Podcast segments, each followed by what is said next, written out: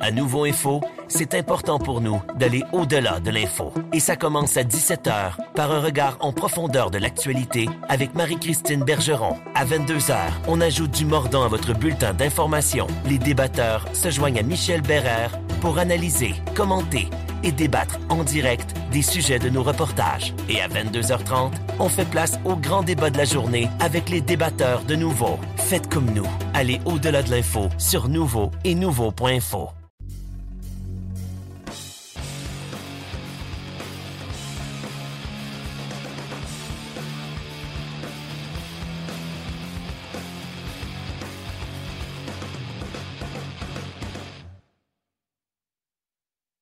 Bienvenue à notre balado-diffusion sur la glace. Euh, chaque semaine, on enregistre euh, ce podcast qui traite de hockey junior, de hockey de la Ligue américaine.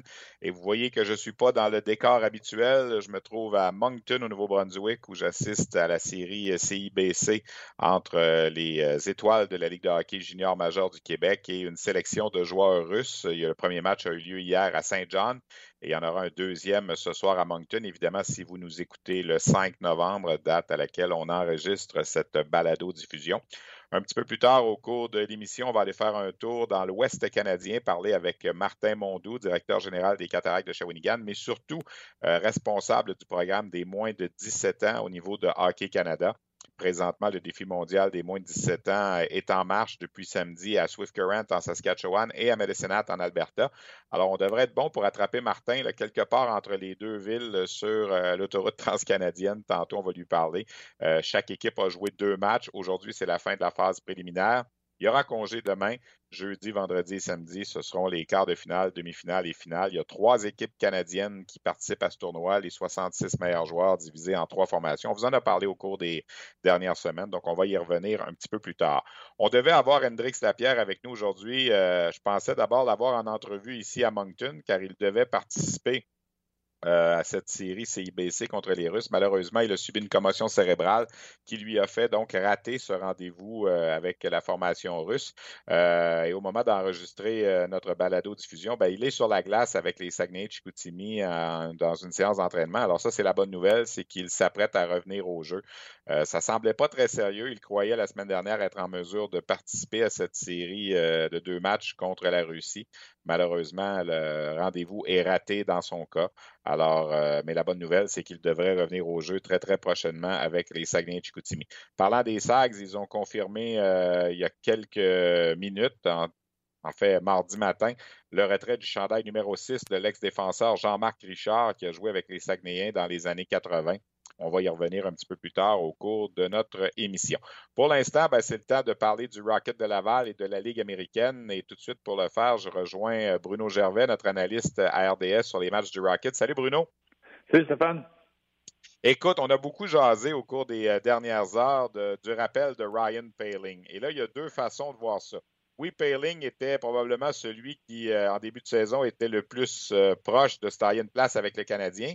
Mais était-il le joueur le plus méritant au terme des 13 euh, premiers matchs disputés par le Rocket cette année? Ça, c'est moins évident. Mais on se doutait quand même que Paling était pour être le premier joueur appelé à devenir une blessure, et c'est ce qui s'est passé. Premièrement, un commentaire là-dessus venant d'un joueur qui a déjà joué dans la Ligue américaine puis qui a vécu des rappels et des renvois comme ça. Exactement, tu l'as mentionné, je l'ai vécu, je l'ai vu beaucoup. Et souvent, dans une équipe, tu as une petite différence entre le joueur le plus méritant sur le moment et le joueur qui est classé comme ton premier rappel. Et dans les deux cas, il y, a, certaines équipes que ce joueur-là va être le même joueur qui sont un peu plus euh, assidus là-dessus où ils vont vraiment aller avec le joueur qui va venir les aider immédiatement, un joueur qui connaît une excellente séquence. Oui, il y a des organisations qui vont plus prôner leurs jeunes espoirs puis qui vont voir ça comme une autre opportunité de continuer à développer. Dans le cas du Rocket, et ça c'est une opinion personnelle, mais selon moi, c'est Alex Belzil qui était le, le joueur le plus méritant, le joueur qui avec énormément de constance depuis l'année dernière, était au match des étoiles dans la Ligue américaine, euh, représentant le Rocket l'année dernière. Euh, c'est le Brendan Gallagher du, euh, du Rocket de Laval. excellent à tous les matchs, son intensité. C'est le genre de joueur que tu peux placer n'importe où dans un alignement. selon moi, c'est le plus méritant. Mais Payling reste le joueur, l'espoir, le, choix de premier tour, qui a connu un excellent camp, qui la blessure est venue contraindre un peu ralentir un petit peu. Donc, lui était peut-être pour l'organisation le, premier appel. Ça fait partie de son développement. C'est une bonne chose pour lui, une bonne chose pour l'organisation, euh, qu'il puisse vivre des matchs. Surtout un match contre les Bruins de Boston, c'est toute une expérience pour lui. Oui, écoute, si on revient à la dernière semaine du Rocket, euh, mercredi dernier, moi j'étais au match euh, à Laval contre Hartford. On a fait le match également ensemble vendredi contre Hartford. Quand on regardait la semaine du Rocket, il y avait deux matchs contre le Wolfpack et il y avait les Marlies de Toronto samedi, trois matchs en quatre jours. Le Rocket est sorti de là avec six points. C'était pas commode, ça a été difficile. Deux matchs gagnés en tir de barrage, mais en demeure pas moins que pour le Rocket, euh, c'est une très très bonne semaine qu'on a vécue et ça permet à l'équipe de Joël Bouchard de demeurer tout près dans la course aux séries. Exactement. Ils sont à égalité euh, présentement en quatrième position pour une place en série, mais c'était une grosse commande pour eux. Avec un début de saison difficile, tu, cherches des moments, des moments pour bâtir un rythme pour ton équipe, de prendre en confiance, des moments qui vont venir donner de l'énergie. Et ça, c'en était un dans le calendrier quand tu regardes euh, que c'était les Bruins de Providence, le Wolfpack d'Hartford, euh, les, les Marlies de Toronto, c'est des puissances dans la conférence de l'Est.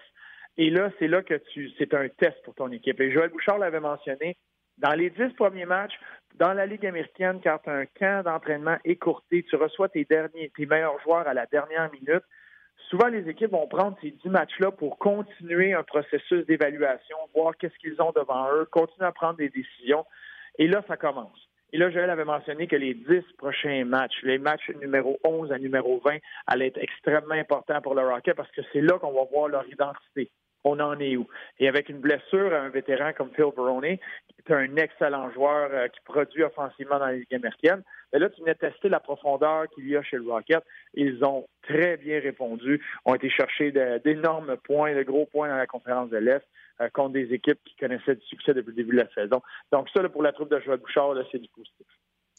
Écoute, il faut que je te parle de Caden Primo. On a eu la chance à RDS, les, téléspectateurs qui ne vont pas nécessairement à la place Belle, de le voir à l'œuvre pour la première fois vendredi soir. On a encore admiré son calme en prolongation où on a dû écouler un désavantage numérique lors des tirs de barrage. Ce n'est que six matchs, tu vas me dire, mais c'est quand même une moyenne de 1,80, un taux d'efficacité de 941. Euh, il ne rate pas sa première impression. Le plus ça va, plus on sent qu'il prend confiance en plus. Une grande confiance. Et à quel point il était calme, calme dans ses déplacements. Et quand un gardien est calme, il semble tout le temps bien positionné euh, devant la rondelle, c'est qu'il a une excellente lecture du jeu. Et j'ai eu la chance de m'entretenir un, un, 10 minutes après la rencontre avec l'entraîneur des gardiens, Marco, et il me parlait à quel point oui, c'est excellent ce qu'il fait sur la glace présentement. Il reste encore beaucoup de choses à améliorer, mais lui, ce qui l'épatait le, plus, c'est le fait qu'il est tellement, tellement travaillant. Il est à l'écoute, il est une éponge. Et même souvent, ça va être Kaden euh, Primo qui va euh, qui va demander du surplus, qui va qui va garder euh, les, entraîneurs sur, sur leur tâche et de continuer d'amener des clips. Et, il, veut tout le temps être nourri, il est affamé de ça. Il fait ses lancers avant les matchs, avant les pratiques, pardon, et tous les petits détails qu'ils vont lui demander de sur lesquels travailler, il le fait. Euh, c'en est un. Quand tu travailles avec un jeune gardien comme ça, c'est un plaisir. Ben écoute, on va espérer que ça va continuer dans son cas. On a parlé du système d'alternance qui euh, vraisemblablement va se poursuivre dans le cas euh, des gardiens. Donc, pour les deux matchs à Cleveland en fin de semaine, on devrait voir à nouveau les, deux gardiens.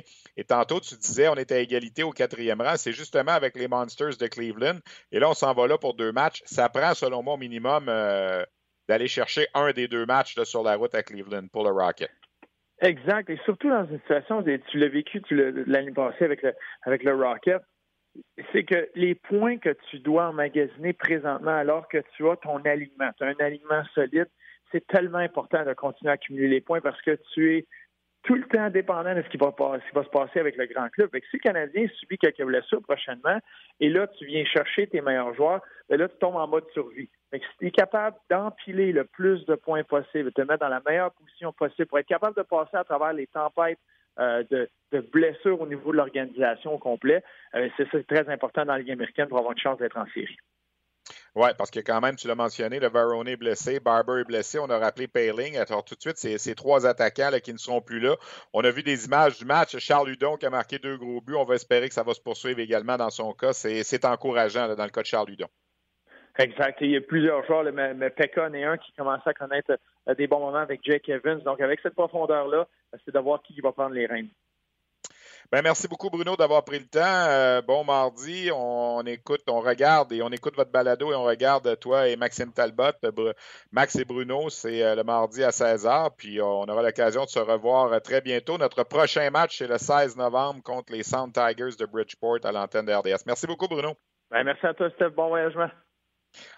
Voilà donc Bruno Gervais qui nous parlait de la semaine de la Ligue américaine du Rocket particulièrement. Alors je le répète, je le répète, deux matchs en fin de semaine pour euh, le Rocket de Laval à Cleveland contre les Monsters euh, samedi et dimanche. Et par la suite, il y aura trois autres matchs la semaine prochaine à la Place Belle, mercredi, vendredi et samedi contre Belleville, Milwaukee et Bridgeport. Et ce match contre Bridgeport le 16 novembre sera sur les ondes de RDS.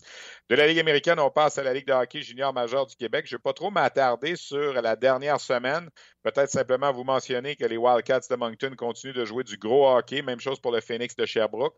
Le Titan d'Acadie Batters, on est rendu à 17 défaites consécutives. Euh, il y a eu un premier mouvement de personnel qui a été fait du côté du Titan. On est allé chercher euh, l'attaquant de 20 ans, Rémi Engelhardt des Vultures de Drummondville, qui incidemment connaissait un excellent début de saison. Mais il y avait un joueur de 20 ans en trop du côté de Drummondville. On sait que dans la saison, dans la Ligue junior majeure du Québec, avant la période des fêtes, on ne peut qu'échanger des joueurs de 20 ans ou des joueurs européens. Alors, du côté du Titan, on a décidé de lancer euh, une perche à Engelhardt qui, euh, comme je mentionnais, euh, roulait quand même assez bien à Drummondville. Brandon Scooble est revenu au jeu à Drummondville, donc ça libère Engelhardt de jouer avec les Voltigeurs. Alors, il devrait faire ses débuts avec le Titan au cours des prochains matchs. le Titan Caddy Batters qui joue, qui est dans une séquence en ce moment de 9 matchs sur 12 à la maison, mais qui, rappelons-le, n'a pas gagné devant ses partisans depuis le 5 octobre 2018. le gros trio a continué à faire des ravages également du côté de l'Océanique de Rimouski. On vous en parle pas mal à chaque semaine. Euh, Alexis Lafrenière a été euh, chassé du match samedi et il a subi une petite blessure qui lui fait rater le rendez-vous ici euh, au Nouveau-Brunswick de la série CIBC contre l'équipe russe. Il n'a pas joué le premier match hier et il ne jouera pas ce soir, si vous nous écoutez évidemment mardi le 5 novembre, moment d'enregistrement de cette balado-diffusion. Et hier, donc, pour revenir à ce match-là, privé d'Alexis Lafrenière, ben, la Ligue de hockey junior majeur du Québec s'est inclinée finalement par la marque de 4 à 3 contre la formation russe. Et ce qui est assez ironique, c'est que dans la formation russe, les quatre buts ont été inscrits par des joueurs de la Ligue junior majeure du Québec. Alexander Ovanov des Wildcats de Moncton en a marqué deux. Dimitri Zavgoroni, le, coéquipier de Lafrenière à Rimouski, a marqué également deux buts. Mais il reste que la LHMQ menait 3-1 dans ce match-là et a vu les Russes revenir de l'arrière. On a causé des revirements. C'est un peu ce que Dale Hunter mentionnait après le match hier. On voulait essayer de de ne pas trop provoquer de revirement en zone défensive. Et malheureusement, c'est ce qui est arrivé sur au moins deux buts des Russes. Souligner quand même la performance de Dawson Mercer des Voltigeurs de Drummondville qui a été choisi joueur du match. Lui, en compagnie de Raphaël Lavoie, a connu un excellent, une excellente sortie hier et on les a utilisés beaucoup. Le top 6, dans le fond, était les joueurs, c'était les joueurs qu'on surveillait de près pour euh, évidemment des éventuelles invitations pour le camp final d'équipe Canada Junior. On pense à Samuel Poulain, à Benoît Olivier Groux, à Jacob Pelletier, à Dawson Mercer, à Raphaël Lavoie. C'était les joueurs qu'on ciblait peut-être un petit peu plus du côté de la LHJMQ hier soir. Et euh, finalement, ben, Fortier également, qui était dans, ce groupe, a marqué lui aussi Gabriel Fortier du Drakkar de Bécomo. Donc, euh, on se reprend ce soir dans le cadre de cette série contre la Russie. Ça va se passer au Centre Avenir de Moncton pour le deuxième match. Par la suite, l'équipe russe va voyager en Ontario pour euh, aller affronter la Ligue de l'Ontario jeudi et lundi prochain, le processus qui va se terminer dans l'Ouest la semaine prochaine. Donc, à surveiller ce soir ce match numéro 2 de la série CIBC contre la Russie. Peut-être vous parler, je vous en ai glissé un mot en début de balado-diffusion. Les Saguenay-Chicoutimi ont confirmé en ce 5 novembre qu'ils allaient retirer le 3 janvier prochain le chandail numéro 6 de l'ex-défenseur Jean-Marc Richard. Bon, évidemment, pour les plus jeunes, Jean-Marc Richard, peut-être que ça ne sonne pas beaucoup de cloches. Il a joué pour les Saguenayens au milieu des années 80. Euh, c'est un gars qui s'était amené en 83, en fait, avec les Saguenay-Chicoutimi à titre de joueur invité, n'a jamais été repêché dans la Ligue junior majeure du Québec, n'a jamais été repêché dans la Ligue nationale non plus. C'était un défenseur, je vais dire, petit gabarit pour son époque, 5 pieds 11 pouces, euh, mais un défenseur à caractère très offensif. Euh, il a connu deux saisons de 100 points à ses deux dernières années juniors. Et ce qui fait en sorte qu'au total, pour quatre saisons avec les Saguenayens, il les a tous joués à Chicoutimi ces saisons-là, il est allé chercher 301 points, ce qui fait de lui le cinquième meilleur pointeur de l'histoire de la Ligue de hockey junior majeur du Québec chez les défenseurs. Alors, on va retirer son chandail numéro 6, donc le 3 janvier prochain à Chicoutimi. Euh, devant lui, dans l'histoire de la Ligue junior majeure du Québec, les défenseurs qui ont obtenu plus de points, euh, Danny Grou, euh, Billy Campbell, Pierre Sévigny et Robert Picard. Alors, Jean-Marc Richard, donc, il va devenir un immortel du côté des Saguenay-Chicoutimi. C'est un défenseur qui est originaire de Québec. Il a seulement joué cinq matchs dans la Ligue nationale avec les Nordiques, comme je le disais tantôt, à une époque où on faisait moins confiance peut-être aux défenseurs de petits gabarits. Mais il a connu une longue carrière autant dans la Ligue américaine, dans la Ligue internationale et aussi en Europe. Alors, les Sags, donc, qui ont confirmé le retrait du chandail de euh, Jean-Marc Richard. Ça va se faire au début de janvier 2020. Euh, un des euh, dossiers importants cette semaine, et on va en parler beaucoup en fin de semaine également à RDS, c'est le défi mondial des moins de 17 ans qui se déroule présentement à Swift Current en Saskatchewan et à Medicine Hat en Alberta. je vous disais en début d'émission qu'on irait rejoindre Martin Mondou. Ben, on l'a en ligne présentement. Martin, ça va bien? Ça va bien, Stéphane, merci. Écoute, est-ce que tu es sur le bord de la Transcanadienne en ce moment ou tu es toujours à Medicine Non, je suis à Medicine Je pars pour Current dans, dans pas long. OK, ben écoute, merci de prendre le temps de nous parler. Martin, en plus d'être directeur général des cataractes de Shawinigan, est responsable du programme des moins de 17 ans. Euh, le tournoi des moins de 17 ans s'est amorcé samedi. Chaque formation a deux matchs de jouer.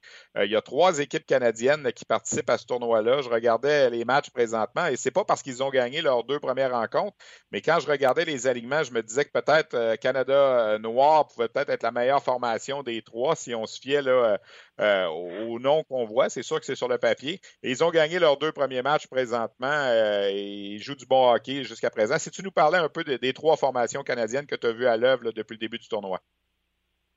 C'est quand même trois équipes qui sont bien balancées. on l'a vu dans le résultat du match entre les deux équipes, c'était très serré. Puis euh, c'est un peu ça l'objectif aussi. On veut qu'il y ait une certaine parité entre nos équipes.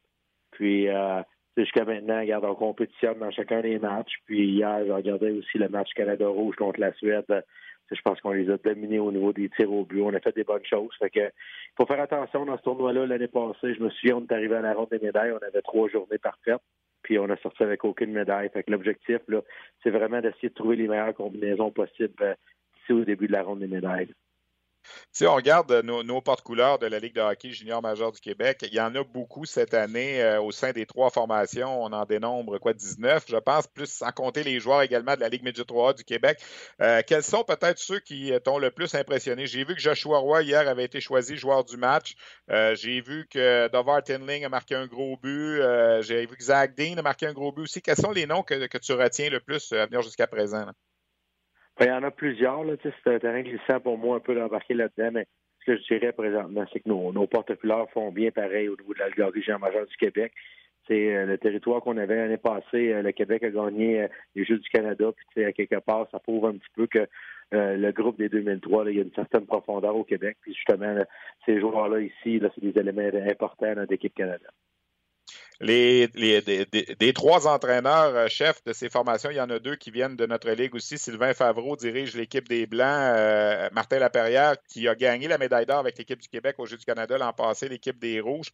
Euh, et on retrouve aussi Steve Hartley, qui est adjoint avec une autre équipe, de même que Maxime Desruisseaux. C'est important que nos, nos gars fassent partie du programme parce que c'est ces bonhommes-là qui peut-être sont appelés à, à, se greffer au moins de 18 ans et au moins de 20 ans au cours des prochaines années c'est très important. Je pense qu'en même temps, il faut créer une relève dans les entraîneurs au Québec, puis euh, dans le reste du Canada, puis à quelque part, regarde, le, programme des moins de 17 ans, ça donne une opportunité justement de, créer ce genre de relève-là. En même temps, ça donne euh, une opportunité à tous ces entraîneurs-là qui viennent de différentes cultures, mais de se côtoyer, d'échanger des idées, puis de devenir des meilleurs entraîneurs euh, à la fin du processus du tournoi. Martin, il y a 66 joueurs qui participent à cette compétition-là pour le Canada. Euh, il y en a deux qui ont 15 ans. Euh, Matthew Savoie, euh, de même que Shane Wright. Shane Wright, entre autres, on en a beaucoup parlé, entendu parler en Ontario l'an dernier. C'est un joueur à qui on a donné le, privilège spécial de jouer à 15 ans, un peu comme on l'avait fait il y a quelques années avec Connor McDavid et tout ça. Et j'ai vu, si je ne m'abuse, qu'il a même été nommé capitaine de son équipe dans les Noirs, même s'il est peut-être le joueur le plus jeune. J'aimerais ça que tu nous parles de ce bonhomme-là un petit peu. Ben, c'est un joueur spécial. Je pense que c'est un nom qu'on va retenir pour les prochaines années. Euh, c'est un jeune homme qui a une très grande maturité pour son âge. Puis euh, il était capitaine d'équipe d'Ontario aussi l'an passé au Jeux du Canada. Alors dans ce groupe-là, même s'il était un underage, comme on dit ici en, en langage hockey pour pour l'Ontario, c'était le capitaine aussi. Fait que, il y a des éléments spéciaux. Non seulement il y a, beaucoup de talent, mais c'est un, jeune homme très, très droite. C'est une belle éthique de travail, des bonnes valeurs. il veut faire un joueur de hockey. Fait que quelque part, c'est un modèle un peu pour certaines équipes en plus d'être un gars qui a énormément de talent. Euh, je regarde le résultat. On a commencé cette formule-là en 2014 de séparer le Canada en trois. Euh, donc, évidemment, tu joues contre des équipes nationales complètes, que ce soit les Russes, les Suédois, les Américains, les Finlandais. C'est pas évident pour le Canada de, réussir à gagner, je dirais, avec une équipe à 33% des capacités, dans le fond, si on divise par trois. On a réussi à gagner la médaille d'or lors de la deuxième présentation. Il y a eu deux médailles d'argent également. Dirais-tu que cette année, les chances d'être sur le podium euh, sont meilleures peut-être que l'an dernier, l'année précédente? Sont pas meilleurs. Et euh, pour honnêtement, honnêtement l'année passée, on avait un très bon groupe. on l'a vu cette année aussi euh, au Ivan Linka. puis on va le voir au prochain repêchage de Ligue nationale. Beaucoup, beaucoup de profondeur dans le groupe des 2002 l'an passé. Mais euh, c'est en même temps, c'est l'objectif du programme des moins de 17, c'est d'identifier à la base les 66 joueurs qui peuvent grandir pour éventuellement donner la relève pour les moins de 18 et les moins de 20. C'est de leur donner l'expérience de, de, participer à un tournoi à, court terme, où ce qu'ils doivent s'adapter rapidement dans une compétition, puis être capable de performer. Puis, tu sais, on, est conscient en même temps que c'est pas au gage de médailles euh, à chaque année. L'objectif, c'est de développer nos jeunes, leur donner l'expérience, justement que ça puisse payer dans les programmes qui suivent le moins de 18 et le moins de 20. Ce sont des cycles, évidemment, à chaque année. L'an passé, les Américains exclus du podium. Je regarde les pointages cette année. Ils ont l'air d'avoir une équipe assez solide. C'est difficile à expliquer pourquoi une année, une équipe performe bien, puis l'année suivante, c'est pas du tout le. Il n'y a pas d'explication en ça. C'est un peu comme chez nous au niveau du Québec. Pourquoi certaines années, on a de, bonnes cuvées et d'autres, on en a des moins bonnes. Ça arrive aux, autres pays aussi. Puis c'est le cas des Américains, je pense, un peu l'an passé et cette année. Exactement. Les Américains sont, sont peut-être un petit peu en avance cette année sur l'an passé. Euh, mais tu sais, c'est euh, à quelque part, tu sais, je veux dire, Canada, je pense qu'on a deux belles années, le groupe des 2002 et 2003. Euh, une belle profondeur, euh, beaucoup de talent. À quelque part, comme je vous dis, ça risque de, faire la différence au, niveau du repêchage national pour les deux prochaines années. Ben écoute, on va vous souhaiter bonne chance pour le reste de la semaine en espérant qu'on aura une formation canadienne qui sera euh, avec nous pour la grande finale qu'on va présenter à RDS samedi. On va présenter un match de demi-finale vendredi soir et les deux euh, finales, médaille de bronze, médaille d'or. On va se croiser les doigts et espérer aussi que nos représentants continuent de, de, bien faire. Merci beaucoup, Martin, d'avoir pris le temps. Puis bonne route vers la magnifique ville de Swift Current en Saskatchewan. Merci beaucoup. voilà donc Martin Mondou qui a pris le temps de discuter avec nous en direct de Medicine en Alberta. C'est un des deux endroits où se déroule le défi mondial des moins de 17 ans. Je vous rappelle, donc, comme je disais avec Martin, vendredi soir, 21h30 sur les ondes RDS, on aura un match de demi-finale et samedi, euh, les deux finales, médaille de bronze et médaille d'or. L'an passé, la Russie avait gagné la médaille d'or, la Finlande la médaille d'argent, la Suède la médaille de bronze. Euh, la Russie qui avait été menée par l'excellent gardien Yaroslav Askarov qui avait été euh, tout simplement sensationnel. Alors, euh, on verra cette année les, nouveaux noms qu'on va pouvoir retenir euh, à la suite de ce défi mondial des moins de 17 ans. Ce sont des joueurs que vous allez voir avec l'équipe Canada Junior en 2021, 2022. Euh, c'est intéressant de, voir 2023, même c'est intéressant de voir euh, ces jeunes-là entrer dans le programme canadien et suivre la courbe par la suite des, moins de 18 ans et des moins de 20 ans. Euh, il y a deux ans, en 2017, c'était justement les, Alexis Lafrenière et Samuel Poulain qui jouaient dans ce tournoi-là. Jack Hughes, des bonhommes comme ça. Alors, c'est vraiment la porte d'entrée. C'est un excellent une excellente euh, vue en perspective de qui seront les meilleurs espoirs au cours des euh, prochaines années. Euh, peut-être vous mentionnez ce qui a surveillé cette semaine. Bien, évidemment, il y a ce deuxième match ce soir de la série CIBC entre la Russie et la Ligue junior majeure du Québec. Le calendrier de la Ligue junior majeure du Québec va reprendre jeudi avec des matchs à Charlottetown et Val-d'Or et par la suite, on va continuer jusqu'à la période des fêtes comme ça. vous mentionnez aussi que cette équipe russe-là s'en va en Ontario jeudi et la semaine prochaine va compléter cette tournée de six matchs qui existe depuis 2003. Il faut être honnête, je regardais l'équipe russe hier. Oui, elle a été aidée par les, joueurs de la Ligue junior majeure du Québec, les Ovanov et les Avgorodny, mais il en demeure pas moins que depuis 2010, l'équipe russe performe beaucoup mieux à cette série. De 2003 à 2009, il euh, faut être quand même honnête, en, sept matchs, en sept années, six matchs, euh, les équipes de la Ligue canadienne avaient été chercher 33 victoires en 42 matchs. Mais depuis, euh, depuis 2010, c'est presque l'égalité. les Russes ont gagné quatre fois la série annuelle, 2010, 2012, 2014 et celle de l'an dernier aussi. La Ligue canadienne l'a gagné cinq fois. Alors, ça donne une meilleure compétition, je pense, pour les joueurs des trois ligues au pays. Et pour les Russes aussi, c'est un bon indicatif pour eux de se préparer pour le, championnat mondial de hockey junior qui, rappelons-le, aura lieu à Ostrava en République tchèque cette année. Euh, je regardais l'équipe euh, des, Russes hier. Vassili Podkolzin est là, choix de première ronde des Canucks de Vancouver. Euh, on a quelques bons espoirs également. non, euh, Romanov du Canadien n'est pas là cette année. Probablement qu'on va le voir quand même au, championnat du monde de hockey junior puisqu'il n'a que 19 ans. Euh, puis on n'a pas emmené non plus le gardien dont je parlais il quelques instants, le Yaroslav Askarov, mais même s'il n'a que 17 ans, j'ai bien l'impression qu'on risque de le voir euh, en République tchèque cette année. Il ressemble beaucoup, il fait beaucoup penser à Andrei Vasilevski. Alors voilà donc ce qui complète notre euh, balado-diffusion, euh, édition un peu spéciale euh, qui vous est provenue de Moncton au Nouveau-Brunswick en ce 5 novembre. la semaine prochaine, on va revenir dans notre case habituelle du lundi. pour notre balado-diffusion sur la glace. Je, remercie Bruno Gervais qui était là pour nous parler du Rocket de la Ligue américaine, également Martin Mondou des Cataractes de Shawinigan. On excuse Andrix Lapierre qui devait être avec nous aujourd'hui, mais qui, en raison de, euh, sa remise en forme à la suite de sa commotion cérébrale euh, est en séance d'entraînement présentement. On va reprendre la collaboration au cours des prochaines semaines. Soyez sans crainte. Vous pouvez toujours suivre ses textes également sur le rds.ca. Hendrix Lapierre, l'attaquant des Saguenay-Chicoutimi, qui collabore avec nous à RDS. Euh, merci à Roxane à la mise en onde. Merci à Luc Danseau à la coordination. Depuis Moncton, je vous salue et je vous dis à la semaine prochaine.